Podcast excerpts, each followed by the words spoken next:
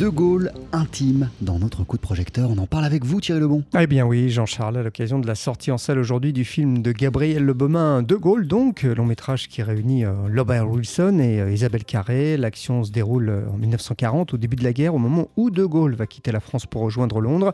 Et le film évoque aussi le couple uni que le général de Gaulle a formé avec Yvonne de Gaulle, une femme indispensable dans le destin de son mari et interprétée à l'écran par Isabelle Carré que j'ai rencontrée. Ils étaient très amoureux. La première chose qu'elle a dit de lui, c'est ce sera lui ou personne d'autre quand même fort comme phrase. Ensuite, il s'écrivait sans arrêt. C'est pas une construction, hein, ce couple amoureux dans le film. C'était une réalité. Il s'envoyait sans arrêt des lettres, même euh, pendant cette période dont on traite, euh, mai-juin 40.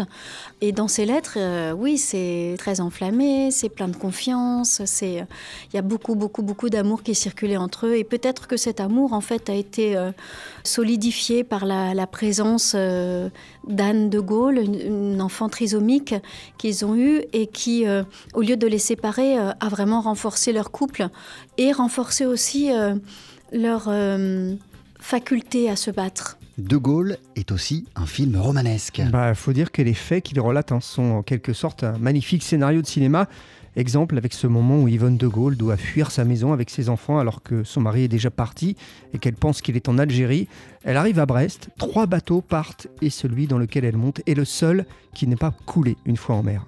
C'est une héroïne qui a traversé euh, la France dans la débâcle avec ses enfants et dont cette petite fille trisomique qui avait des crises de panique terribles dès qu'elle entendait un avion.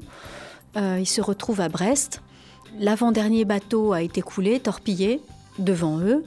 Il reste un seul bateau qui part. Elle pense que ce bateau euh, va peut-être aller, elle ne sait pas où il va aller ce bateau, peut-être il va aller en Algérie, elle le croit en Algérie à ce moment-là. Et en fin de compte, ce bateau va les amener euh, en Angleterre, là où euh, se trouve De Gaulle. Mais elle ignore sa présence à ce moment-là. Donc c'est vraiment en fait deux êtres que la guerre sépare qui font tout pour se retrouver. Et en fait, finalement, c'est la Providence qui va les réunir. Alors Thierry, le film évoque aussi un moment clé de la Seconde Guerre mondiale. Bah oui, euh, c'est ce moment donc où De Gaulle décide de partir pour Londres et s'il n'avait pas pris cette décision, eh bien le cours de l'histoire aurait peut-être été différent.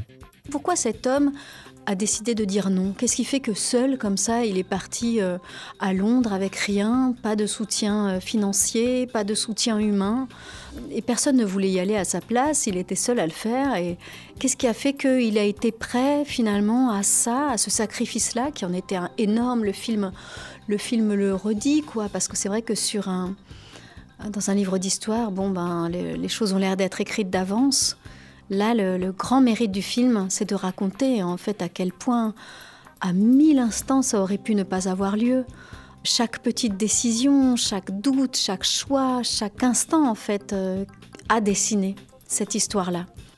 Voilà donc à la fois ce moment historique avec aussi l'appel du général de Gaulle et puis euh, ce de Gaulle intime interprété donc par Lambert Wilson et Yvonne de Gaulle interprété par Isabelle Carré dans le film De Gaulle tout simplement de Gabriel Lebaumin. Ça sort en salle aujourd'hui, c'est très réussi. Merci beaucoup Thierry Lebon.